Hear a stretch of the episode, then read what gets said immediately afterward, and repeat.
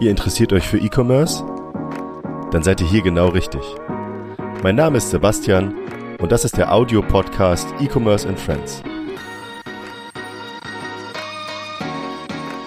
Heute zu Gast Enis Ayari, Gründer und Geschäftsführer von Bumply.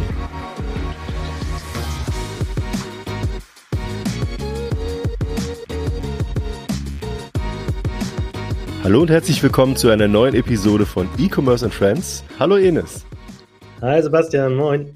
Hi, grüß dich. Schön, dass du heute dabei bist und ein bisschen was zu deinem Unternehmen und zu deinen Meilensteinen und so ein paar andere Insights liefern möchtest. Vielleicht erzählst du erstmal so zwei, drei Dinge über dich selbst, Persönliches und dann können wir ja mal auf Bumply eingehen. Ja, sehr gerne. Ähm, freut mich auch hier zu sein beim Podcast bei Baby, unserem coolen ERP-System. Aber zu mir, ja, wer bin ich? Ich bin Enis, ich bin 33 Jahre alt und Erfinder und Gründer einer Kindermarke äh, hier aus Deutschland, die Firma Bumply. Gegründet habe ich 2019 und ähm, bin da an den Start gegangen, E-Commerce mit einem innovativen Nachtlicht. Das habe ich erfunden und patentiert. Die Idee hatte ich, als meine Frau damals schwanger war. Und ähm, ich bin generell so ein Tüftler und äh, Erfinder und habe halt immer Ideen, die ich versuche umzusetzen und hat halt auch schon mal das Traum, irgendetwas, irgendwann etwas zu erfinden, was man wirklich überall platzieren kann. Und dann noch am liebsten patentiert, wie das Nachtlicht, was ich jetzt erfunden habe. Äh, deswegen ähm, folge ich meiner Berufung und liebe meinen Job. Und äh, ja, wir sind seit gut knapp drei Jahren auf dem Markt und ja, sind toll gewachsen, haben echt tolle Meilensteine. Wir waren in TV-Shows wie das Ding des Jahres im Februar 2020. Wir haben nachher im Mai 2020 dann noch das Patent erhalten. Das war auch ein Meilenstein. Wenn du weißt, dass sich keiner mehr kopieren kann mit deinem Herzstück, das Nachtlicht, so, das ist natürlich auch genial, sowas dann halt als Gründer und Erfinder ähm, zugeschrieben zu bekommen. Das ist, ne, bin ich ganz stolz drauf. Ähm, unser Business mit Amazon, dass wir da wirklich auch sehr erfolgreich sind, viele Bestseller-Ranks haben mit unseren Produkten, die wir auch, die wir nicht nur Online-Shop verkaufen, sondern halt auch äh, Omnichannel auf Marktplätzen oder Amazon, was halt heutzutage einfach ein Muss ist, weil ich denke, die meisten hier bestellen ebenfalls öfters mal bei Amazon. Und äh, deswegen ist Amazon auch so stark. Und äh, da kommen wir auch schon gleich zur Preispolitik. Wir sind schon viel zu schnell. Ich bin total happy, dass du schon ganz viel erzählst, aber wir sind schon viel zu weit voraus eigentlich. Oh, sorry, genau, sorry, also ja. Meilenstein, nee, alles gut. Meilenstein habe ich verstanden. Also ich würde jetzt erstmal gerne verstehen, wie du überhaupt darauf gekommen bist, dieses Nachtlicht zu erfinden. Du hast gesagt, deine Frau ist schwanger. Wenn die Frau schwanger ist, braucht man ja im Normalfall noch kein Nachtlicht, sondern erst, wenns Kind da ist. Man hat so eine Idee ja meistens erst durch aufeinanderfolgende Ereignisse, ne? Klar, man redet immer von Schnapsidee oder Blitzidee, aber letzten Endes äh, hast du schon öfters mal ein Problem entdeckt oder verstanden und nie die Lösung dafür gekannt. Und eines Tages steht halt äh, deine schwangere Frau vor dir. Äh, damals hatten wir auch ein Eltern-Kind-Café, ich und meine Frau.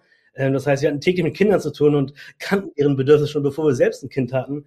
Und dadurch äh, hat man nachher die Affinität, mit so einem Nachtlicht äh, Kinder zu überzeugen, weil letzten Endes müssen die Kinder glücklich sein mit den Produkten und es muss halt auch wirklich ein Helfer und ein Problemlöser sein. Und das haben wir mit dem Nachtlicht geschafft und äh, ja, so kam das dazu. Genau, jetzt haben wir das Nachtlicht, das ist sozusagen, ich nenne es jetzt mal den Grundbaustein eurer gesamten Produktpalette. Damit hat alles angefangen, damit seid ihr sehr erfolgreich, damit seid ihr auch stationär erfolgreich. Korrigiere mich, wenn ich falsch bin. Ihr habt da auch Kooperationen mit größeren Ketten. Stationär erfolgreich kann man noch nicht sagen. Das ist nicht einfach, stationär schnell erfolgreich zu werden, bin ich ehrlich. Ich dachte auch, das geht schneller mit dem Nachtlicht. Aber wenn du halt etwas verkaufst, was die Welt vorher noch nicht gesehen hat, ist es nicht so einfach. Also das heißt, du brauchst Touchpoints und Touchpoints kosten Geld. Und im, e im stationären Handel hast du halt nur einen Touchpoint. Ne? Da gehst du einmal dran vorbei. Entweder verstehst du es, nimmst mit oder nicht. Und so einfach ist es beim Nachtlicht dann doch nicht. Aber es ist halt auch schnell erklärt, Gott sei Dank. Der Retail ähm, ist auf jeden Fall noch oben auf meiner Liste. Und auch da ähm, werde ich irgendwann sagen können, dass wir erfolgreich sind.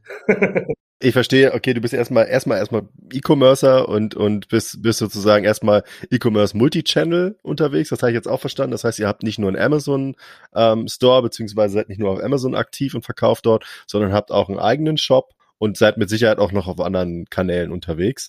Kannst du ja kannst du ja ganz kurz was zu erzählen, wo ihr unterwegs seid, was aus deiner Sicht so das erfolgreichste ist. Ähm, ich vermute mal, ist es Amazon. Das klang jetzt so, ähm, aber erzähl ruhig mal. Ja klar, also zu den Channels ähm, im E-Commerce, Consumer Goods, Kinder- und äh, Babyartikel. Klar, Amazon, eigener Online-Shop, Otto Marketplace, MyToys Marketplace, Kaufland Marketplace, Limango Marketplace, wobei auf Limango sind wir jetzt noch nicht, aber da werden wir jetzt den nächsten Monat eingebunden. So, das ist die Omnichannel-Strategie von Bumply im E-Commerce. Und ähm, damit sind wir super zufrieden und äh, ähm, super stolz drauf, dort äh, ja Fuß gefasst zu haben, um halt jetzt einfach die Marke auf diesen einzelnen Kanälen weiter zu optimieren, weiter zu skalieren. Natürlich ist vorzugsweise der Umsatz im eigenen Shop der schönste, das weiß jeder, das, ne, das ist kein Geheimnis. Aber wenn Amazon halt, ähm, wenn Amazon halt stärker skalierbar ist, beziehungsweise einfacher skalierbar ist, weil du einfach Traffic hast äh, auf den Seiten und Suchvolumen, wo du einfach Mitarbeit mitbieten kannst, um dort wirklich auch äh, dein Produkt zu platzieren, dann machst du halt mal Amazon Move und gehst halt mal für ein halbes Jahr irgendwie voll Fokus Amazon und holst dir da deine Rendite. Ich denke, das, das ist halt das Schöne auch am E-Commerce, dieses Dynamische, ne? Es muss nicht immer nur eine Strategie sein. Wir haben jetzt die letzten vier Monate, weiß nicht, wie viele Strategien wir getestet haben. Also jede Price-Changing-Strategie ist ja schon, ist ja schon gravierend. Oder wenn du auf einmal nicht mehr mit kostenlosem Versand arbeitest, ne, um dein AOV aufzupushen.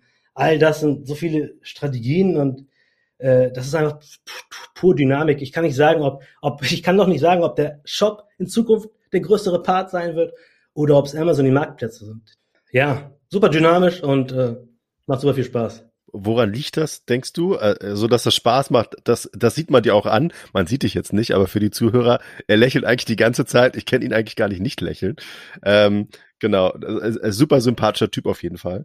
Für mich ist die, für mich ist die Frage, wie, wie kommt, also vermutlich äh, ist Amazon für euch sozusagen ein, ein, ein performanter, beziehungsweise durch die Reichweite einfach besser liegt das vielleicht auch daran, dass jetzt ihr in dem Bereich, wo ihr unterwegs seid, ähm, gerade bei, bei Kinder- und Baby-Zubehör, nenne ich es jetzt mal, ähm, weniger Konkurrenz habt bei dem Produkt, was ihr anbietet? Oder was denkst du, woran es liegt?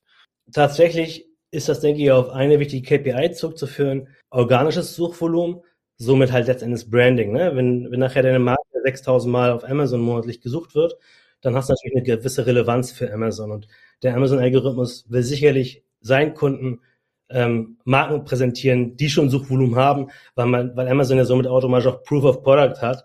Und ich denke, das, das macht es uns halt leichter, gegenüber Just Amazon Brands, Marken, glaube ich, erfolgreich zu sein.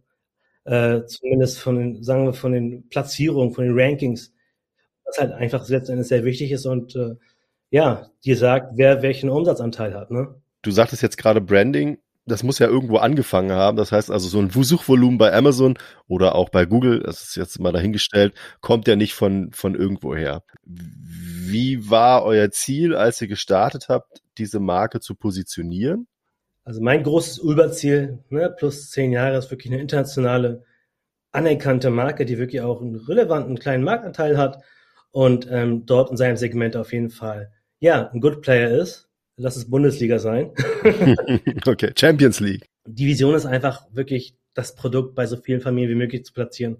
Es, es hat sich ja bewährt, es ist ein Alltagshelfer. Ich weiß ja von dir, du hast es selber im Einsatz, unser Nachtlicht. Ja, das stimmt, das stimmt. Und, und dadurch, dass wir halt so ein Produkt haben im Portfolio, das patentiert ist, das nur wir verkaufen können und das dann wirklich und das ist halt Nachtlicht, das du halt von Anfang an brauchst. Ne? Als Mama ist der beste Zeitpunkt, ein Nachtlicht zu kaufen in der Schwangerschaft. Ne? Weil man bereitet ja seine, äh, die, die Geburtstasche vor und ähm, das ist, das sollte eigentlich jeder Mama nachher eine Nachricht reinpacken. Und unseres ist halt wieder aufladbar, klein, mobil und passt zusätzlich noch auf jede Baby- und Kinderflasche.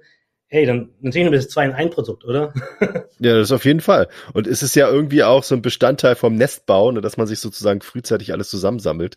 Für mich ist jetzt so ein bisschen die Frage, du sagst, okay, ihr wollt irgendwann da und dahin, aber wie habt es bisher sozusagen geschafft, äh, dahin zu kommen, wo ihr jetzt seid, also sprich dieses Suchvolumen auch ähm, bei, bei Amazon zum Beispiel zu, zu haben, dass ihr dann eine Relevanz habt. Also welche Mittel, welche, welche Kanäle, ähm, welche Strategie habt ihr bis jetzt gefahren? Also klar, dass ihr sozusagen Nummer eins sein wollt bei den Familien, wenn es um so eine Produkte geht, verstehe ich. Aber wie seid ihr da hingekommen? Zunächst einmal natürlich ähm, eine Innovation, viel Content, viel Videocontent äh, als Ads ausgespielt. Ne?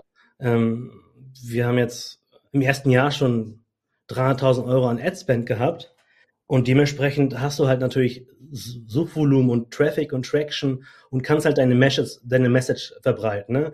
Die Message war halt damals das innovativste Nachtlicht der Welt oder das beste Nachtlicht der Welt oder 90 Tage Geld zurückgarantie, äh, test es äh, ohne Risiko weil ich einfach das Produkt platzieren wollte. Da gab es auch super, ne, super Rabattaktionen immer. Äh, wir haben jetzt auch gerade wieder eine tolle Rabattaktion fürs Nachtlicht. Zwei für eins zum Beispiel. um einfach die äh, Hemmschwelle zu senken.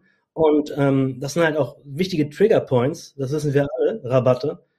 Und ähm, es ist der Mix aus, aus, aus natürlich guten Produkten, Produkten, die, die mit dem Puls des Marktes äh, funktionieren, die dort Bedürfnisse erfüllen und natürlich eine konstante äh, Content-Strategie und ähm, ja, regelmäßiger Austausch auch von Werbemitteln, um einfach Marke repräsentanter zu sein. Und natürlich kommt dazu noch ähm, das Influencer-Marketing, was bei uns jetzt auch einen sehr, sehr großen Fokus hat.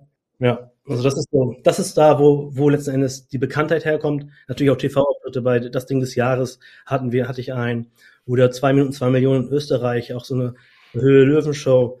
Das ist natürlich auch schon wahrscheinlich markenfördernde Maßnahmen. Ein bisschen, ne? wahrscheinlich.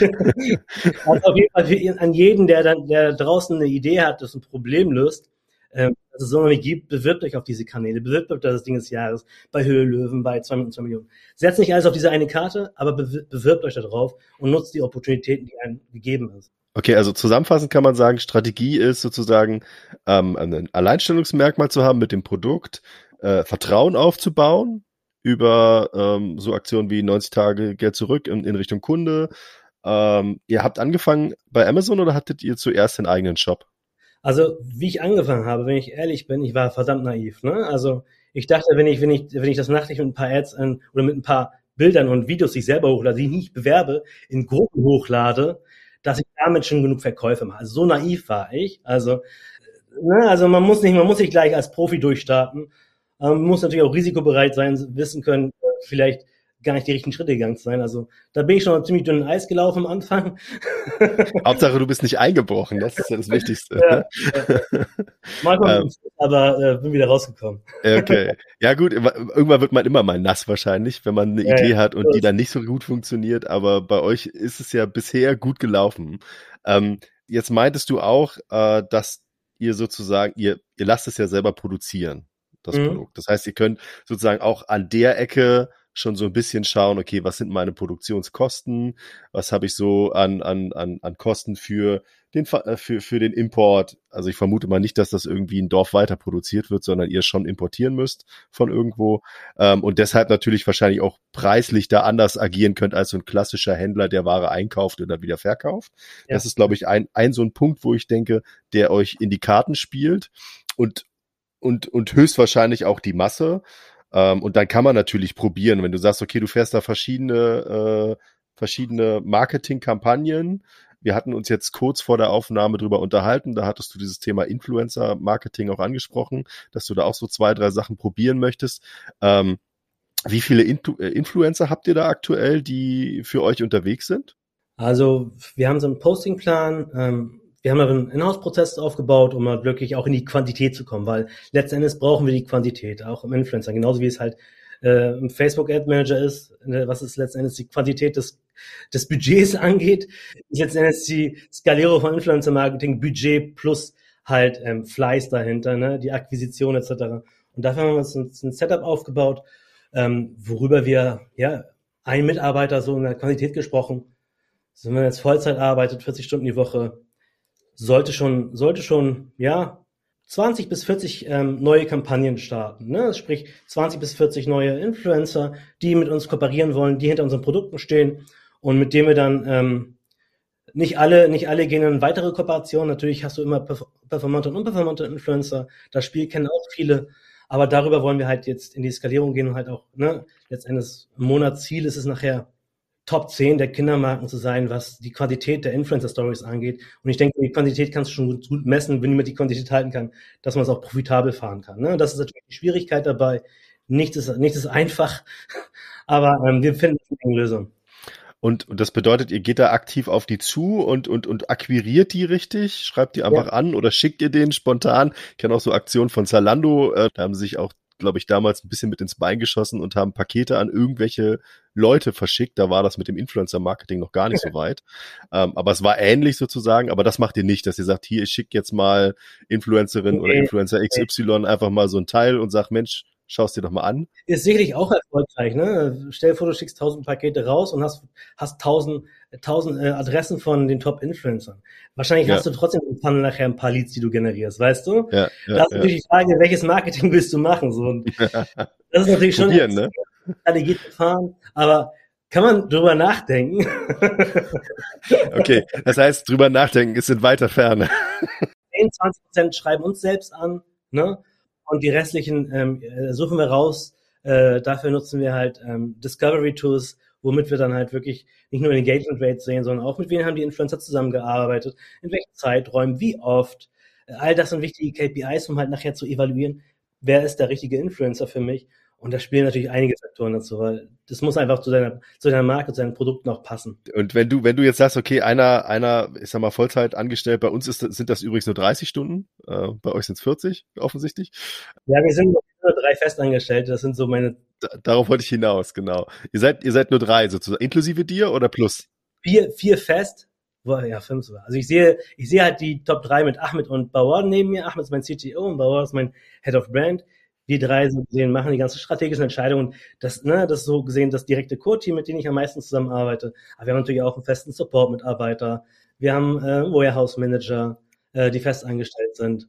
Und ansonsten haben wir ähm, einige Werkstudenten, mit denen wir arbeiten. Das sind so sechs, sieben Stück. Und zwei Freelancer aus dem Ausland, äh, das ist der Imran, äh, das Grafikdesigner, das war mein allererster Mitarbeiter und es ist natürlich schwierig, einen Arbeitsvertrag mit einem äh, indischen Mitarbeiter zu gestalten. Halt Freelancer, das sind halt dann Freelancer in unserem Fall. Ja, und noch natürlich noch zwei weitere Agenturen, äh, Social Cooks zum Beispiel für unser Performance Marketing, ähm, Michi mit Ecom Natives für Amazon, weil Amazon zum Beispiel ne, PPCs, klar, kann man versuchen selber zu machen, aber es ist immer gut, jemanden nachher sich ins Boot zu holen, wenn man sich leisten kann, der dir halt auch deine Kampagnen steuern kann. Ne? Also, dass du einfach so wenig wie möglich an Geld verbrennst, weil das ist halt leider das Risiko im Performance Marketing. Ich weiß gar nicht, wie es im Performance Marketing geregelt ist, wenn du, wenn du eine Agentur beschäftigst, hast du ja auch eine, eine gewisse Sicherheit im weitesten Sinne im Vergleich zu einem Mitarbeiter, den du hinsetzt und der dann vielleicht mal den falschen Knopf drückt und den falschen Wert einträgt und dann knallt's, kannst du bei einer Agentur immer noch mal auf den Tisch hauen, ne? Nein, es geht eher um die Erfahrung hierbei. Ne? Es ist vollkommen die Erfahrung. Ne? So, das ist auch ein langer Weg gewesen, um da wirklich die richtigen Agenturen für einen zu identifizieren, die mit einem arbeiten. Auch da muss man natürlich vorsichtig sein auf dem Markt. Gibt auch schwarze Schafe, kann man offen drüber sprechen. Also auch da draußen seid vorsichtig. Habe ich, habe ich davon, ich habe davon gehört, dass es auch Agenturen geben soll, die nicht so seriös sind. gibt alles, gibt alles. Wir wissen jetzt nicht welche, aber es gibt welche. Ähm, genau, wir haben jetzt so kurz über eure Mitarbeiter gesprochen. Also ihr habt es ein bisschen gemischt, ihr habt äh, Festangestellte und ihr habt für bestimmte Bereiche dann sozusagen ähm, externe Mitarbeiter, Freelancer, Agenturen.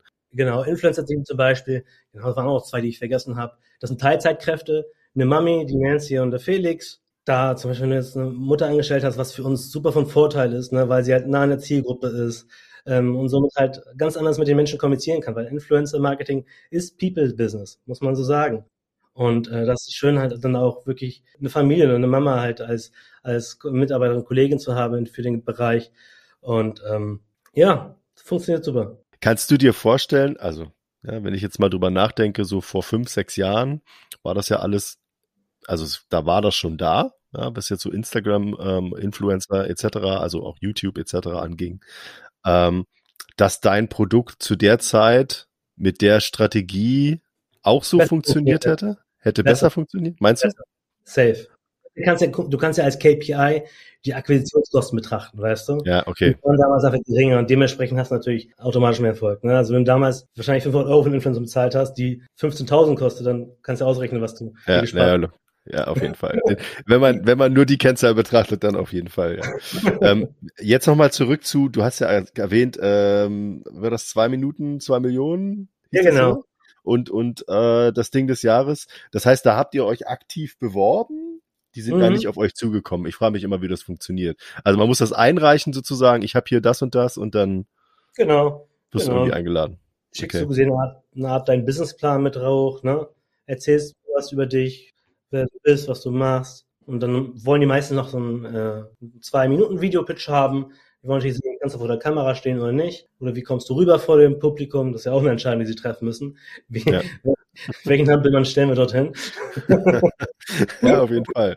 Bei manchen frage ich mich auch tatsächlich, wenn ich jetzt Hülle der Löwen mir anschaue, okay, ja, ja wir, wir, das polarisiert wir, auch manchmal so ein bisschen. Wir wissen es alle, wir wissen es alle. So funktioniert das. Das ist Marketing. Entertainment. Genau, es ist, ich glaube hauptsächlich in dem Fall Entertainment.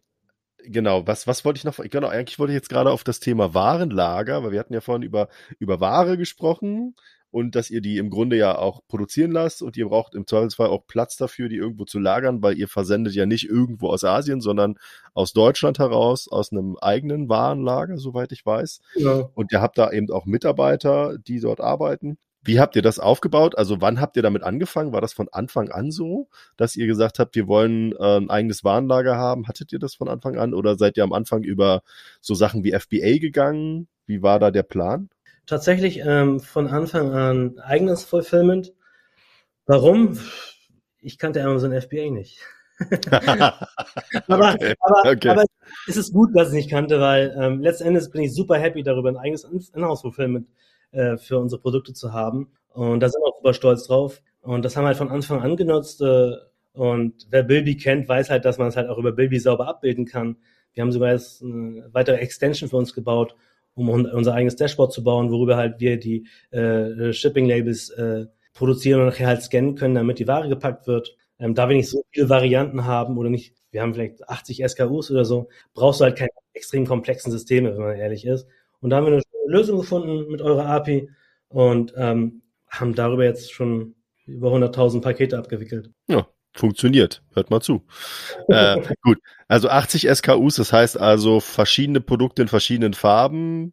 Wir haben fünf Kategorien, um genau zu sein. Wir haben zum Beispiel Sachtig als Kategorie, dann Trinkflaschen als Kategorie mit verschiedenen äh, Produkten, ähm, Lunchbox als Kategorie, Spielzeuge, ähm, was noch? Ja, jetzt haben wir halt auch, ähm, wir haben ein Spielzeug letztes Jahr gelauncht, die Fidget Toys, die Poppets. Ich glaube, viele, viele kannten diese Produkte.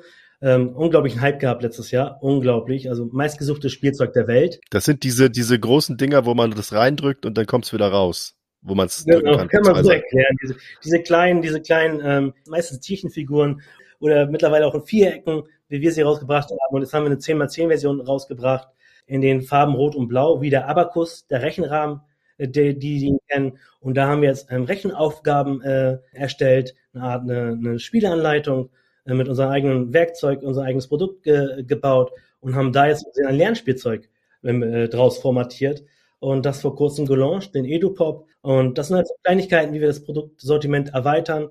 Ähm, da geht es halt darum, wirklich auch komplementäre Produkte zu finden. Es muss nicht alles aufs Nachtlicht passen, ne? Oder muss nicht alles nicht alles ums Nachtlicht herumgebaut werden. Letzten Endes ist unsere Journey mittlerweile von von schwangeren Mama mit äh, mit Säugling bis, äh, bis acht, neunjähriges Kind. Und deswegen ähm, wollen, wir, wollen wir wirklich die Familien von Anfang an begleiten. Wie ein Nike-Schuh, den es als Tonschuh für Kinder gibt, den kannst du auch als, als Erwachsener tragen. da wollen wir hin. Ja, ja, das ist auch optimal, denke ich. Ne? Also ihr seid ja so in so einer Sparte, wenn man dann nur das Nachtlicht machen würde, hätte man, wenn es jetzt nicht Familien gibt, die irgendwie fünf, sechs, sieben Kinder äh, Jahr für Jahr, ne, sozusagen eins mehr äh, äh, dazu bekommen, hast du halt irgendwann dann auch keine Kundschaft mehr sozusagen bei dem Kunden und der, der Customer Life Cycle ist dann irgendwann vorbei.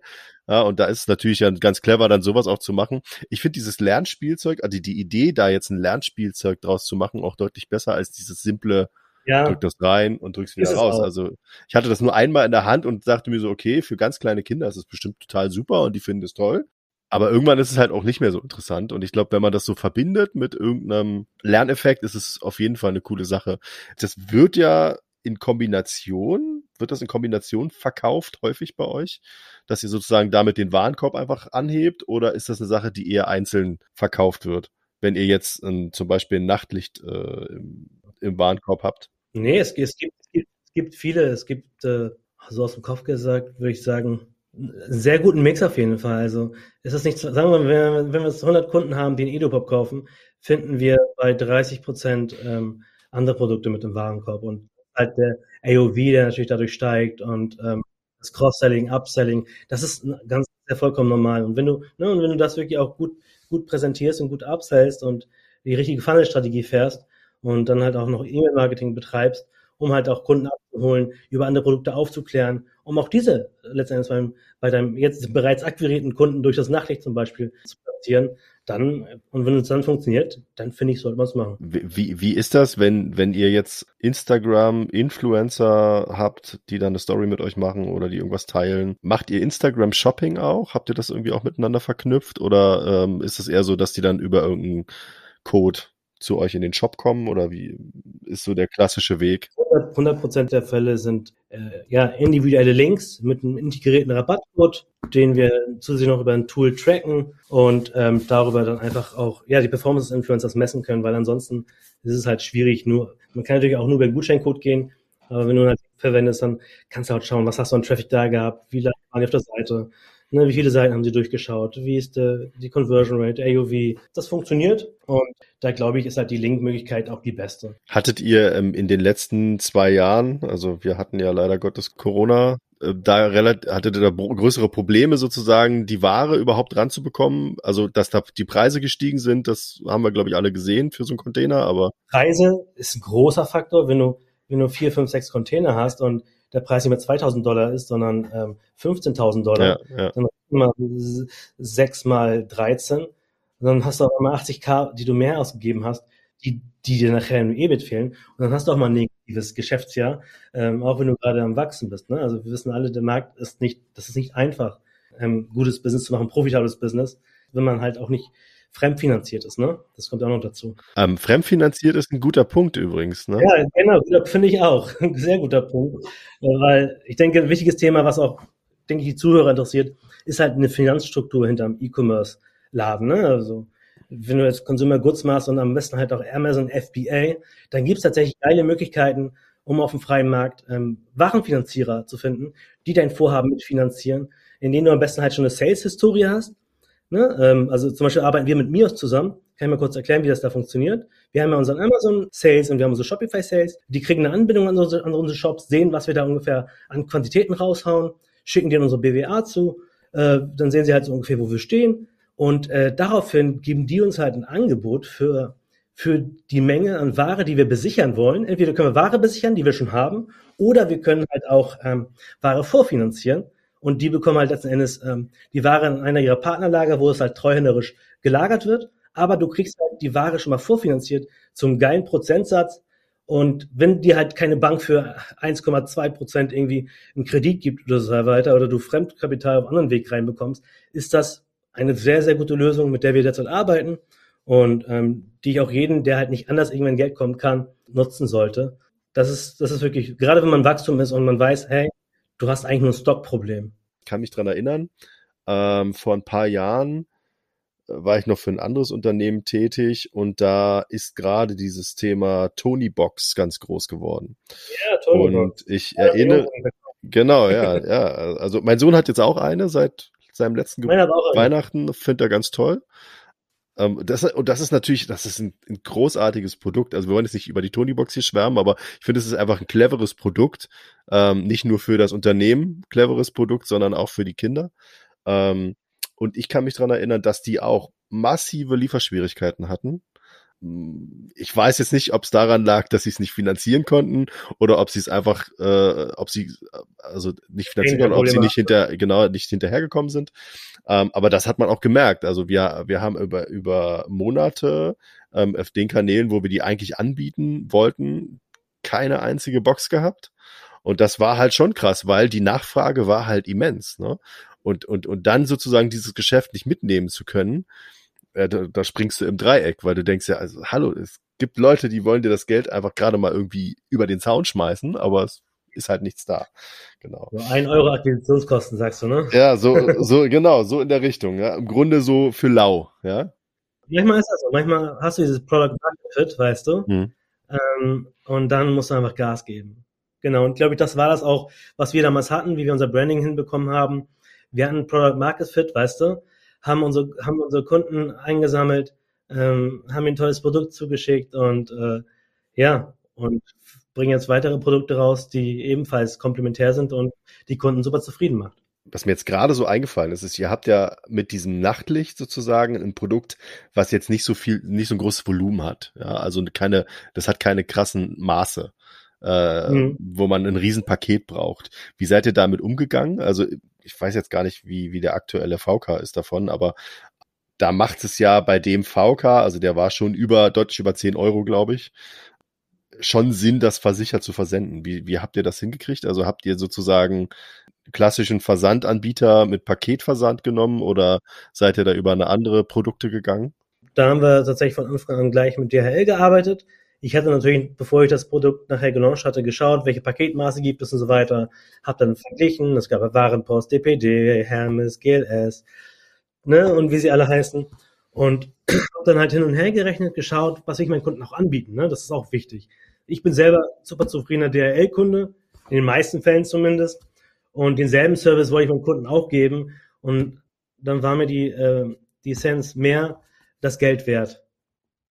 Also deswegen arbeiten von Anfang an mit DHL. Wir haben auch Warenpostprodukte. Ne? Das heißt, wenn wir etwas haben, das unter fünf Zentimeter ist, das Nachtlicht nicht, dann schicken wir es auch per Warenpost raus, um halt wirklich auch kostenminimierend zu arbeiten. Das ist klar. Wie ist eure, eure Quote äh, bei der Warenpost? Was kommt an, was kommt nicht an? Kannst du das sagen? Kleine 1%. Doch, das ist super. Hey, also die Werte sind klasse. Da, da wissen die Mamis, was sie eingeben. Gott sei Dank. Ich kann mich an ein Gespräch mit einem Bekannten da äh, erinnern, der, der hatte Handyhüllen vertrieben und die haben grundsätzlich unversichert versendet, weil sie gesagt haben, einfach, es passt einfach nicht in die Kalkulation. Also der, der, der Preis, Produktionspreis ist einfach viel zu hoch gewesen, als dass man da jetzt noch einen versicherten Versand im Paket äh, drauflegen wollte.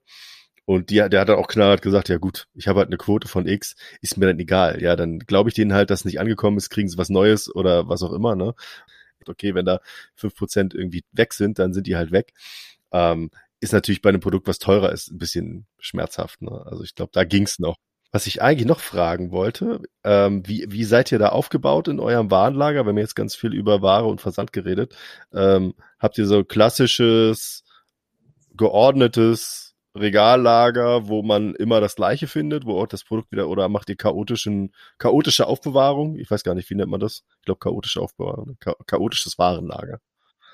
Nee, ähm, anfangs chaotisch. okay. Alles auf dem Boden. Mittlerweile, mittlerweile sehr strukturiert. Ähm, wir arbeiten zwar noch nicht mit, ähm, mit äh, einer Mobile, äh, einer Mobile Solution, sprich mit Scan-Codes etc., das machen wir noch nicht.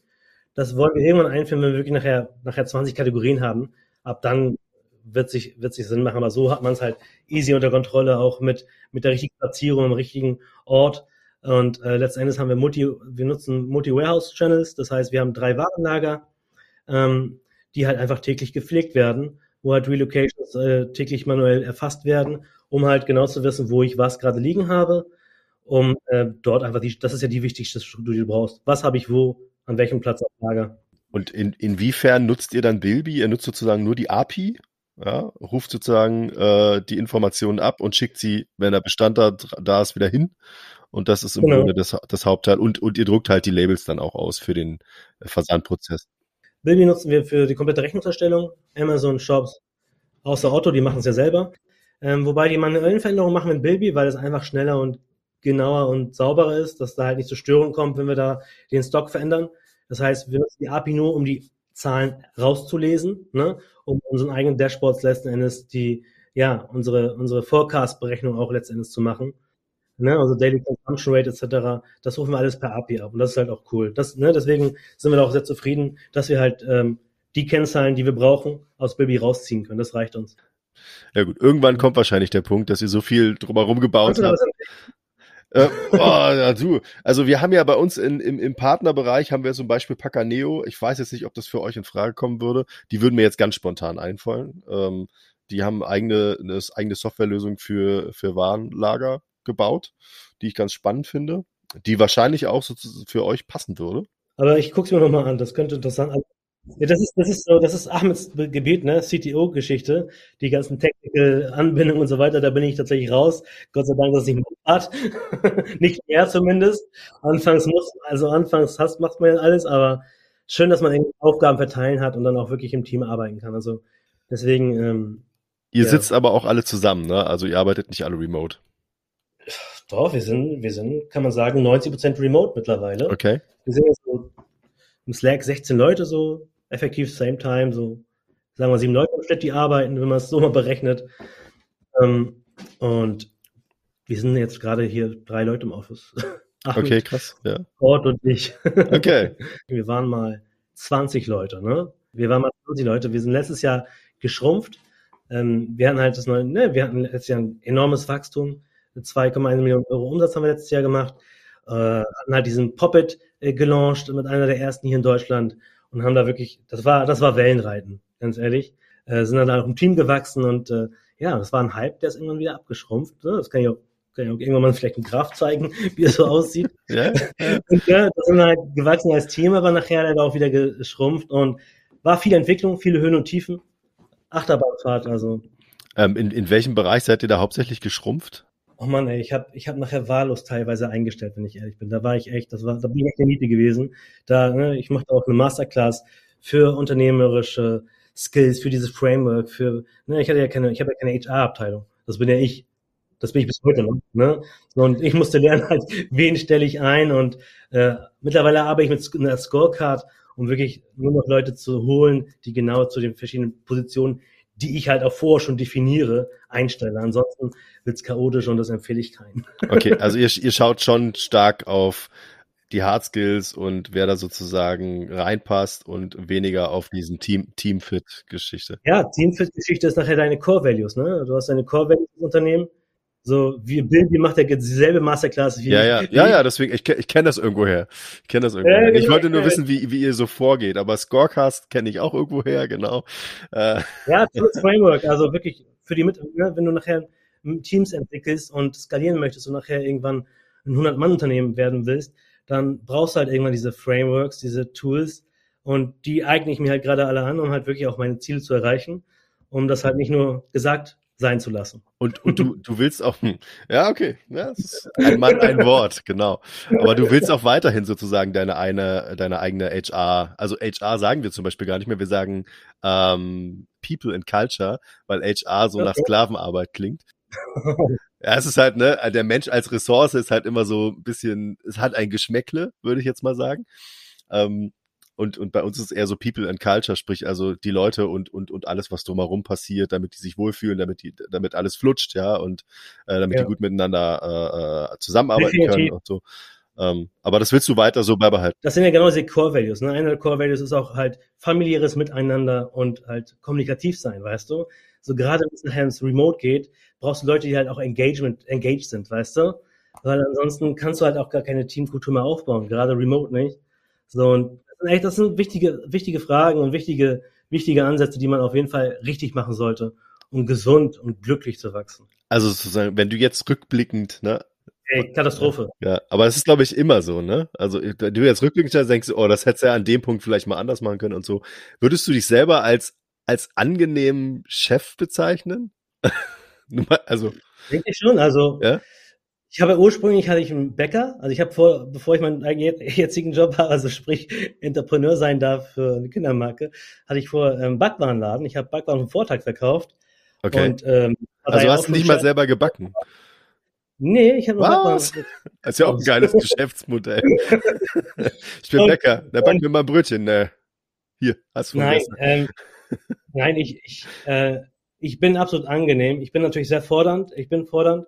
Ich will ich will Champions League Team aufbauen, weißt du, und ein guter Trainer ist halt nicht immer der sozialste oder der mitgefühlendste. Manchmal gibt's halt auch nur eine Richtung, gerade als Startup in harten Phasen muss man halt manchmal alle an einem Strang ziehen, auch wenn es matschig ist. Ja, Hauptsache die, das Seil ist nicht, das Seil ist aber, nicht aber, aber, äh, aber die Frage, die Frage äh, stelle ich meinen Kollegen nochmal alle gesamt und äh, schau mal, wie ich dann eine super Antwort bekomme. Ja, das ähm, ist immer so ein bisschen die Frage, ne? Ja, ey, man darf das auch gar nicht beantworten. Ich hoffe, dass sie zufrieden sind. Ich frage meine Mitarbeiter wöchentlich, wir haben wöchentliche Performance Calls, ähm, wo wir wirklich über Hoch- und Tiefs privat sprechen, über ähm, die Arbeitsergebnisse, die vordefiniert sind. Wir haben fünf Arbeitsergebnisse in jeder Jobposition, die wir besprechen. Das heißt, das habe ich halt strukturiert gelöst, um halt wirklich auch einen zufriedenen Mitarbeiter ähm, in Bumpy zu haben. Weil wenn du nachher skalieren willst, dann musst du solche Prozesse haben, weil ne, wie willst du Familie, ne? Jetzt, jetzt sind wir noch klein, jetzt sind wir noch alle, ne, kennen uns alle, aber ich will natürlich groß werden. Ich weiß, dass es das irgendwann nicht mehr so einfach wird. Deswegen müssen jetzt schon die Prozesse dafür geschaffen werden. Da ist einer vorausschauend. Ich finde das sehr, sehr gut. Vor allem, dass du, dass du auch diese Masterclass da äh, mitgemacht hast zu diesem Thema Struktur im Unternehmen. Ist, ähm, ich ich glaube, das kann auch nur jedem helfen, wenn er sowas mal mitmacht, ja. wenn er ein eigenes Unternehmen hat. Ähm, man selber kommt da jetzt vielleicht nicht so auf die den richtigen Weg für sein eigenes Unternehmen. Und wenn du so ein Framework hast und das sozusagen für dich anpassen kannst im weitesten Sinne für dein eigenes Unternehmen, für deine eigene Struktur, dann ist das, glaube ich, sehr, sehr hilfreich. Vielleicht, vielleicht noch mal ganz kurz zum Schluss, ähm, weil du meintest, na, angenehmer Chef und so, muss man mal eine Umfrage machen und da haben wir Performance Calls und, und so weiter. Hast du gehört, dass Hertha BSC jetzt Felix Magath als Trainer bekommt? Wo heute Morgen okay. schon irgendeiner gesagt hat, äh, okay, wirklich, der wollte eigentlich überhaupt nicht mehr aktiv arbeiten und sein, sein Spitzname ist wohl Quelix Magath. Und da meinte einer, äh, meinte, meinte einer von, ich glaube von elf Freunde, hey, ja, eigentlich braucht die Hertha, braucht ja keinen, der jetzt irgendwie die Leute drillt. Die brauchen einfach jemanden, der da mehr Struktur gibt und, und nicht die jetzt auch noch auf dem Platz fertig macht. Muss jetzt gerade so ein bisschen drüber nachdenken. So, ja, es gibt ja so verschiedene, Oder? verschiedene Typen, ne? Ja, so Klopp zum Beispiel. Super sympathischer Typ. Ja. So, ne? Ich glaube, der Johannes, der Johannes sieht sich aus Klopp, so als sympathischer, ne? Der Johannes, den kennt auch jeder von Snox. Ja, ja. Äh, ist ja auch immer, äh, ja, Happy Man. Ähm, Auf jeden Fall. Schwieriges Pflaster. Gerade halt, wenn du im Wachstum bist und Bootstrap bist und du halt nicht irgendwie, wenn du deine, du musst halt deine Mitarbeiterkosten aus deinem eigenen Cashflow tragen und das ist hart, ne? Und da erwartest du natürlich Performance und Ziele, die erreicht werden müssen.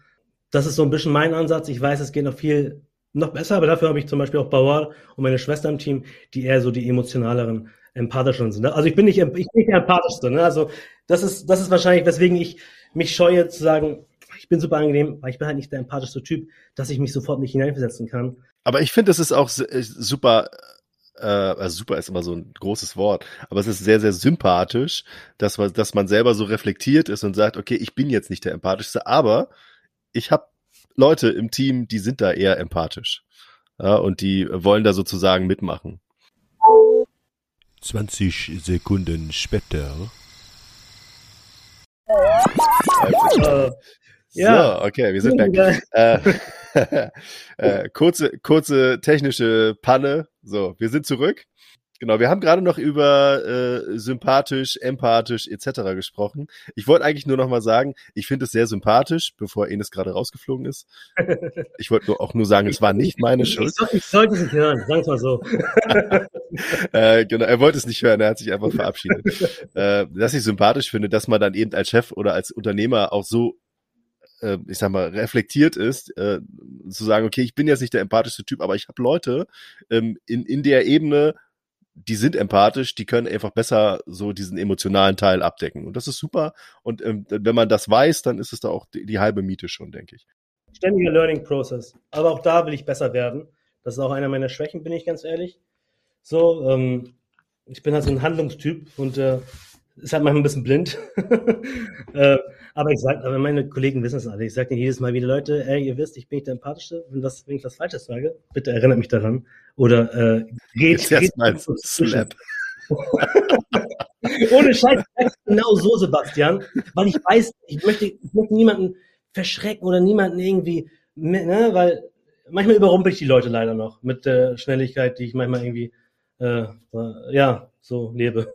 Diese, ja, klar, wenn man selber mit dem Kopf schon ganz woanders ist, wenn man denkt, okay, die Ecke, die Ecke, die Ecke und alle sind im Grunde noch irgendwo zwei Straßen hinter dir, weil sie gar nicht mitgekommen sind. Aber das gibt's in viel, das habe ich auch in vielen Terminen schon mitgekriegt, dass einfach Leute, die, die sind in ihrer Denke, entweder sind sie sehr, sehr, sehr, sehr fein, das heißt also sehr, sehr fein strukturiert und viel zu tief sozusagen drin und nicht an, auf der Ebene, auf der man sich eigentlich gerade über ein Thema unterhält, sondern schon viel, viel tiefer drin.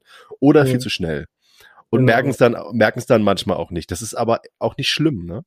Ich, was ich noch fragen wollte, wir hatten auch so ein bisschen jetzt über Empathie gesprochen. Wie ist das? Du bist Vater? Ja. Ähm, du hast äh, Frau und Kind mhm. und ähm, bist viel unterwegs, ähm, lebst für dein Unternehmen, hast aber auch deine eigene Familie schon im Unternehmen mehr oder weniger integriert, wenn ich höre, dein ja. Schwester ist ja auch dabei. Ja, wir sind, äh, wir sind auf jeden Fall Familienunternehmen. Wie, genau. Wie lässt sich das so vereinbaren? Ähm, wie oft siehst du dein, dein Kind? Ähm, wie, wie kriegst du es hin, dass du äh, da genug Zeit irgendwie freiräumst dafür? Wichtig, sehr, sehr wichtige Frage.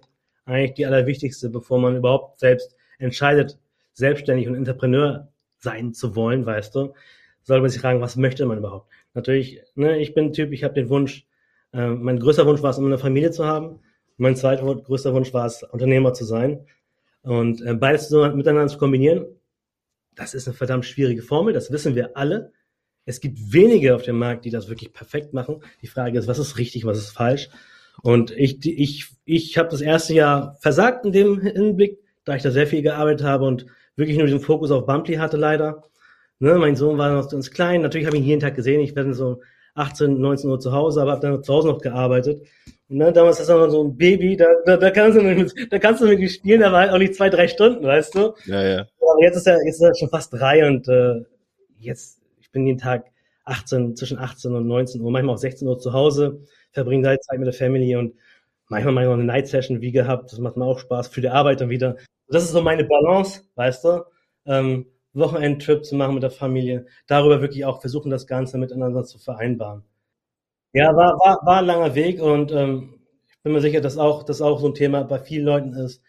Wie finde ich da eine bessere Balance? Und äh, auch ich verhöre Podcasts und bilde mich weiter äh, ne? und versuche da wirklich dann auch vom Mindset her das Richtige zu entwickeln, was, was halt wirklich nicht nur mich, sondern auch meine Umgebung glücklich, weißt du? Du hast mir im Vorgespräch auch erzählt, dass du versuchst, so ein bisschen Zeit Zeitblöcke zu nutzen. Mhm.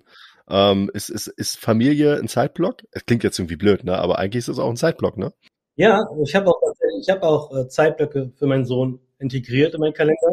Ähm, dass da einfach, ne, auch wenn ich ehrlich bin, manchmal es dann nicht schaffe, ähm, trotzdem es halt vor Augen gehalten habe, äh, bekomme und da dann äh, das umstrukturiere oder äh, anders umplane, damit man wirklich auch seine Zeit hat, so, ne, weil Quality Time ist sehr wichtig mit der Familie. Und da muss man auch unterscheiden zwischen Quantität und Qualität.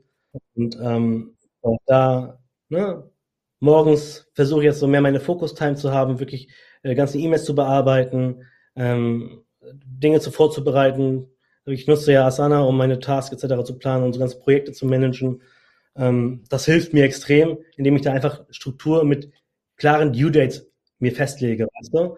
Weil ansonsten, ansonsten es ist auch chaotisch, wie im Warenlager am Anfang. Ja. Ja, sonst wirst du überrannt von all den Themen, äh, die, die da so kommen.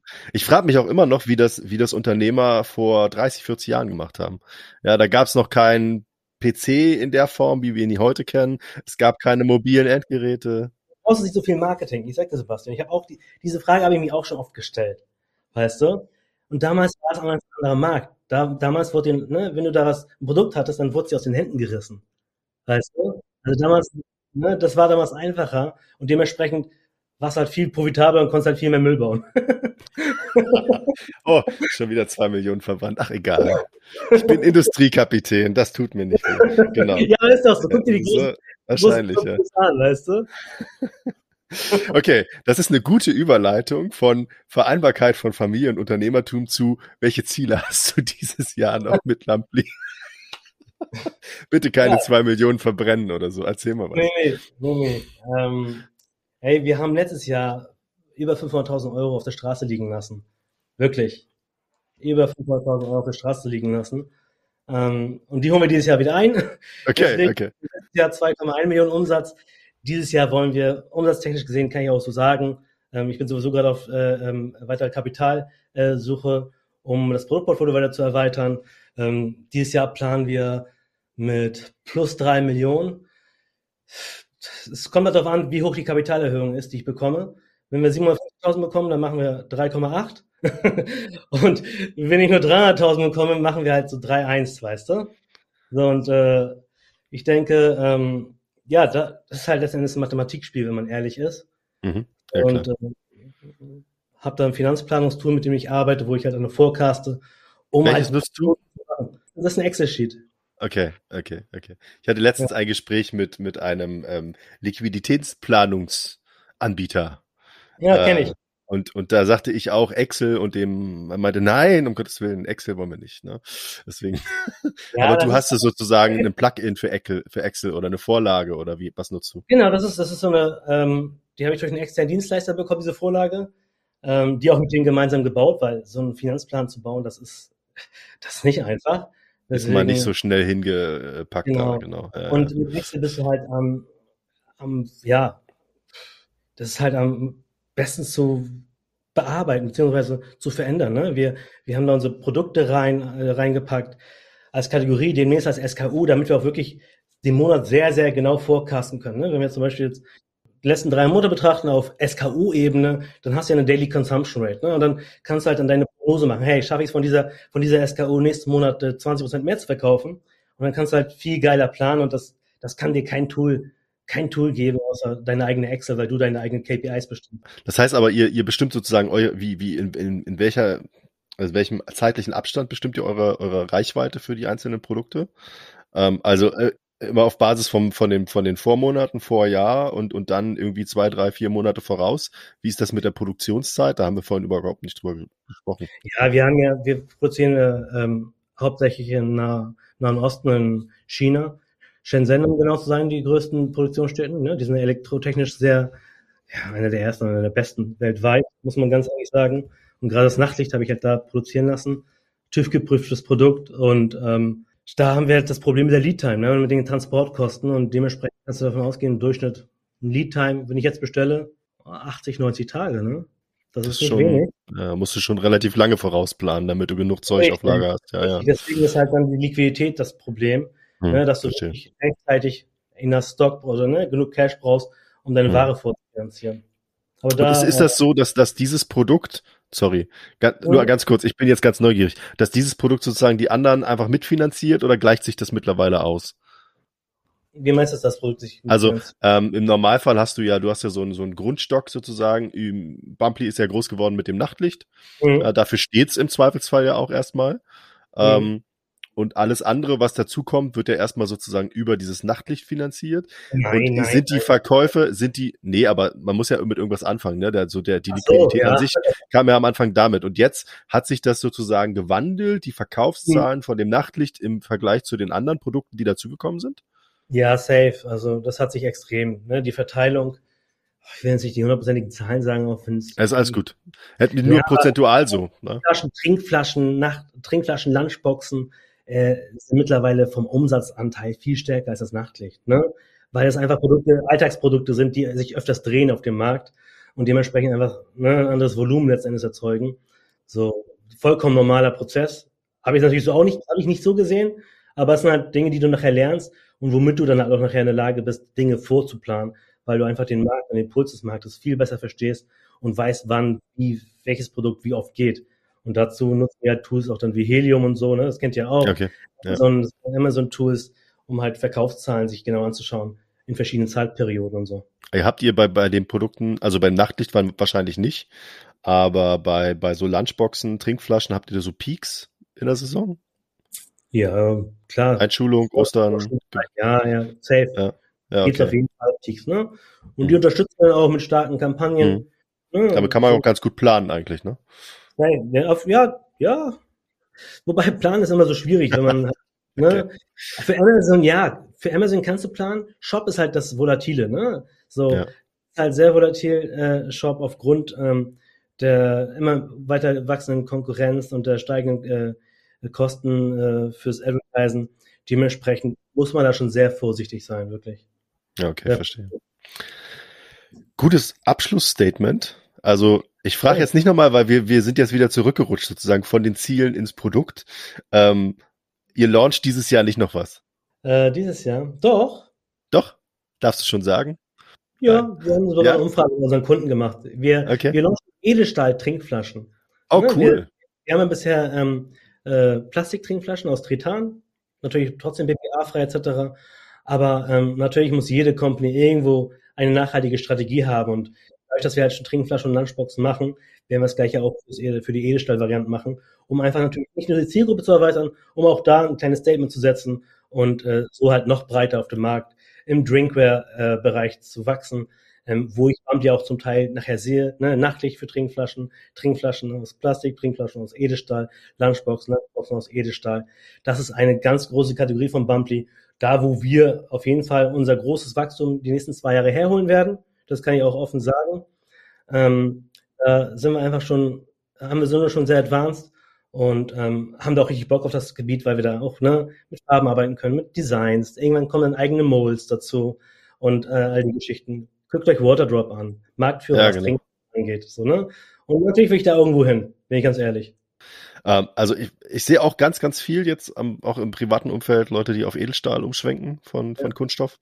Ähm, Finde ich persönlich gut, ist halt ein bisschen schwerer, aber grundsätzlich würde ich sagen, ist das definitiv nachhaltiger.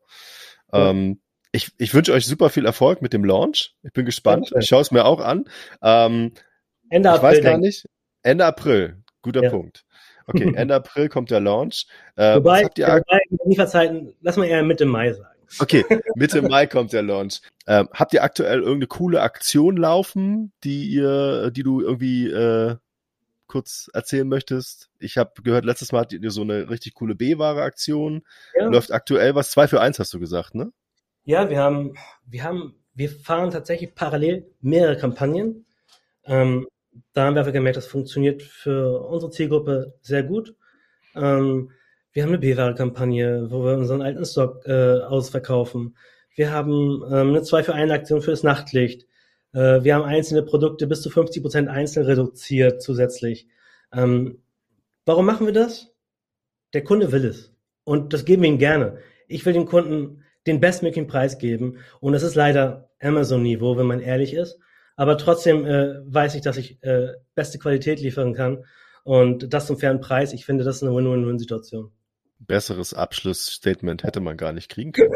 ähm, also ich sage nochmal an alle, natürlich alle Informationen, die ihr gerade gehört habt, zumindest zusammengefasst und auch alles zu Bumply und zu ein paar Sachen zu den äh, Themen, die wir gerade besprochen haben, findet ihr nachher in den Show Notes. Ähm, geht auf www.bumply.de, schaut euch die Produkte an, ähm, klickt euch mal durch. Wie gesagt, ihr findet Bumply auch auf Amazon, wenn ihr eher so Amazon-affin seid. Aber ihr habt gehört, Enes hat natürlich mehr davon, wenn ihr in seinen eigenen Shop geht. Deswegen geht auf bumply.de ich freue mich sehr, dass du da warst. Es war wirklich ein cooles Gespräch, bis auf die kleine technische Panne, aber das war irgendwie auch witzig. Ja. Äh, vielen Dank an alle Zuhörer, dass ihr zugehört habt und noch eine schöne Restwoche und ja, bis bald. Macht's gut.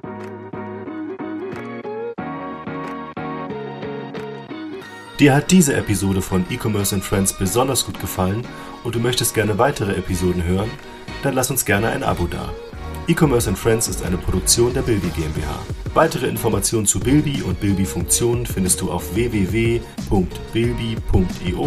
oder auf unseren Social-Media-Präsenzen auf Instagram, LinkedIn, Facebook oder YouTube.